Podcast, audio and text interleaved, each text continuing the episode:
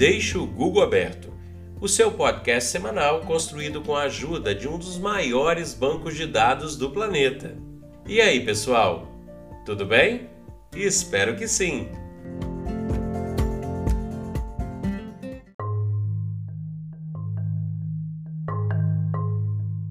Esse é o episódio número 11. O nosso podcast é sobre variedades e é apresentado semanalmente. Vamos lá?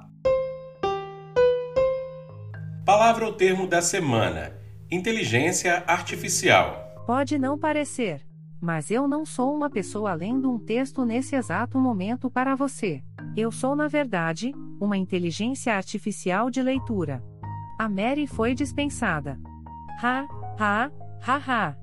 Essa parte da risada ainda não está boa. Inteligência artificial são softwares programados para responderem estímulos e interações que vão também aprendendo a partir desse contato com o homem.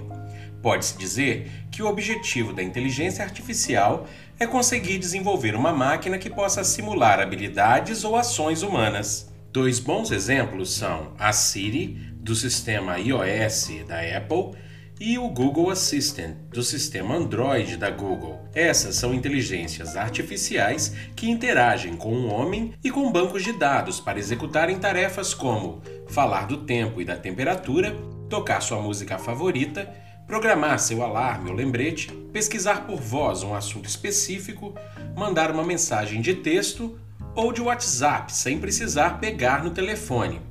E a lista é bem extensa das habilidades que vão crescendo dessas inteligências artificiais que interagem com o homem dia a dia. Eu não vou aceitar ser substituída, e a minha risada é melhor. o Google Duplex é um serviço mais recente de inteligência artificial.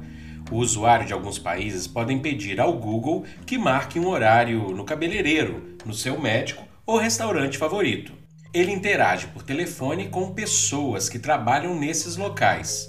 Ou seja, é a máquina falando com uma pessoa real. Para saber detalhes, deixe o Google aberto. Também temos os chatbots, que são robôs programados para o atendimento telefônico de bancos, de telefonia móvel e fixa e das assinaturas de TV. E tem também o atendimento de páginas da internet via chat. Outro exemplo que tem perturbado usuários de redes sociais são as inteligências artificiais que coletam dados de navegação, de fala e de escrita dos usuários para depois enviarem campanhas de marketing. Outras formas de uso contemporâneo das inteligências artificiais são reconhecimento facial, prevenção de fraude bancária, recomendações de programas e de filmes via stream, processo natural de linguagem, processamento natural de escrita, controle das ações da bolsa, de carros inteligentes e a lista continua. Ah, um dado histórico que pode fazer você pensar um pouco sobre a nossa evolução nesse assunto seria que em 1968 foi lançado o filme 2001, Uma Odisseia no Espaço, onde um dos personagens do filme era de fato uma inteligência artificial. O computador Hall 9000 interagia por voz e luz com a tripulação. E pensando bem, o quão perto disso você acha que estamos quando falamos com a Siri ou com o Google Assistant? E no Doodle do Google tivemos essa semana homenagem do Dia do Trabalho nos Estados Unidos e também o Dia da Independência do Brasil.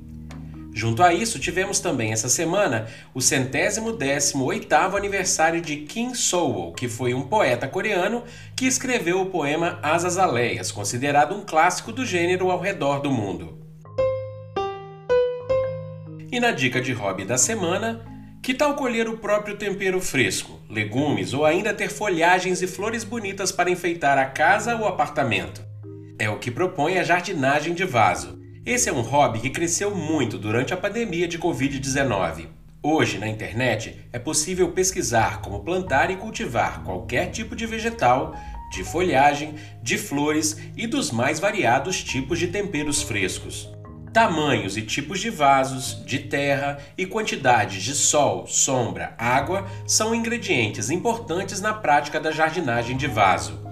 Há também diversos modelos de jardins suspensos em vasos posicionados em paredes ou em móveis e estantes que podem ser pesquisados para brilhantar ainda mais a sua residência e decoração. Então deixe o Google aberto e mãos na massa, ou melhor, na terra.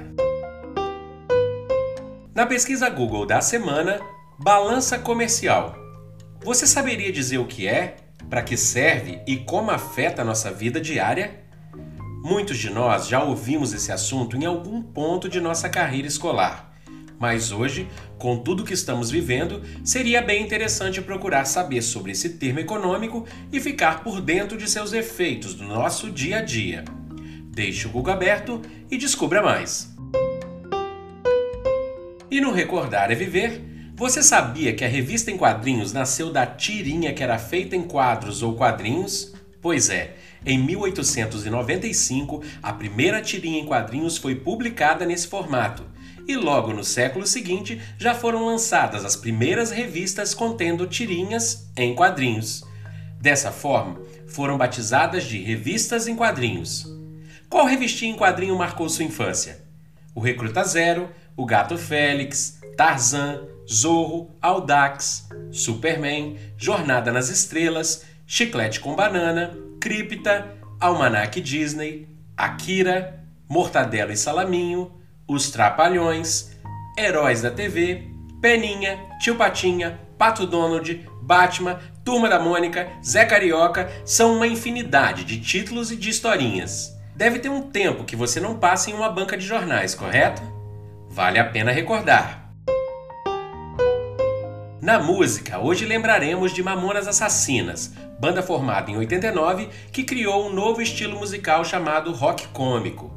Eles misturavam solos e riffs pesados de guitarra e outros instrumentos com o samba, o rock, o pagode, o sertanejo e elementos do folclore português.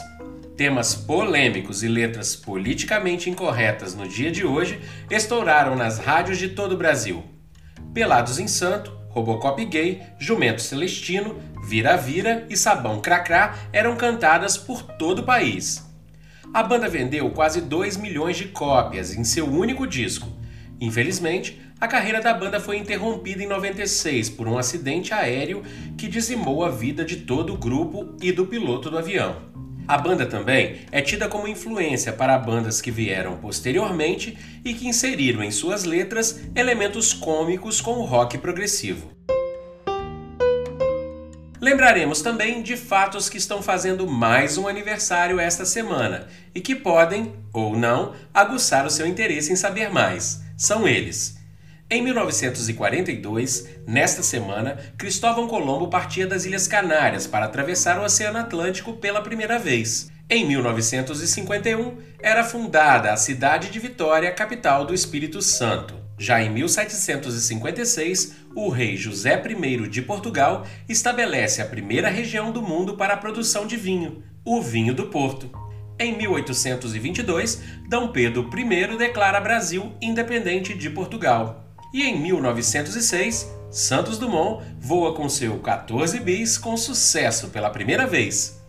Em 1922, também nessa semana, era oficializado o hino nacional brasileiro. Em 1936, era fundada a Universidade de Harvard como a primeira instituição de ensino superior dos Estados Unidos. Você sabe onde é a Suazilândia? Pois é, ela se tornou independente em 1968, também comemorando mais um ano nessa semana. Comidas e bebidas ou ingrediente culinário. Falaremos hoje sobre o chocolate. A origem é brasileira, apesar de ser plantado também na América Central, na ocasião que o cacau foi descoberto. Hoje, dois terços da produção de cacau vem da África. Foi consumido primeiramente como bebida amarga pelos maias e os astecas. Com o aprimoramento sucessivo da aplicabilidade, chegou-se à receita do chocolate doce e amargo que conhecemos hoje. O chocolate ao leite foi criado na Suíça em 1875. Uma barra de chocolate com 100 gramas contém aproximadamente 80 grãos de cacau. O chocolate branco é manteiga de cacau com açúcar e leite, portanto, muitas pessoas não o consideram chocolate. Chocolate contém serotonina, estimulando o cérebro, alegrando e relaxando o corpo. Em alguns chocolates, há adição de café ou nozes para acentuar o sabor. Suco, geleia, destilados, sorvete, o cacau e o chocolate são usados para quase tudo que se refere a sabores marcantes. E falando em comida, as mais queridas dos seres humanos levando chocolate são brigadeiro, brownie, bolo de chocolate, cookie, soufflé de chocolate, trufas e mousse. Notícias variadas. Feiras e eventos de diversos segmentos estão de volta na Europa depois de um lockdown longo causado pela Covid-19. Uma feira de vans para acampamento aconteceu há poucos dias na Alemanha. Assim como essa, parece que todas as feiras e eventos serão, por enquanto, uma mistura híbrida de presencial e online. Mas isso já é um começo, não é mesmo? Ainda esse ano, mais precisamente em dezembro, será lançado o remake do filme Duna, ou Dune, de 1984. No original, ele teve a participação do cantor Sting. Lá nos anos 80, ele foi considerado um feito interessante da adaptação da obra de Frank Herbert, e realmente um longa-metragem com mais de duas horas de duração. O remake, que sairá este ano, conta com um elenco totalmente renovado, porque são muitos anos desde que o filme foi de fato filmado. E os efeitos especiais são prometidos e de tirar o fôlego. Os trailers de Dune ou Duna já estão disponíveis na internet. Holanda, uma empresa de celular lança uma campanha de marketing de sua rede 5G, fazendo uma tatuagem em uma cliente utilizando um braço de robô à distância. A proeza aconteceu por esses dias e tenta mostrar as possibilidades do futuro da 5G na vida das pessoas. O Instituto de Ciência da Coreia mostra uma tinta orgânica que pode ser aplicada com propriedades fotovoltaicas. Essas propriedades são para a produção de energia a partir do sol. No momento, eles trabalham para que o projeto possa ser aplicado em escala comercial. Isso mudaria toda a corrida de produção de energia solar no mundo, que passaria então a ser disponível de maneira exponencialmente maior e com um custo melhor do que os sistemas atuais. Não foi divulgada a previsão para o lançamento, o que leva a crer que a tecnologia ainda demora um bom tempo para existir.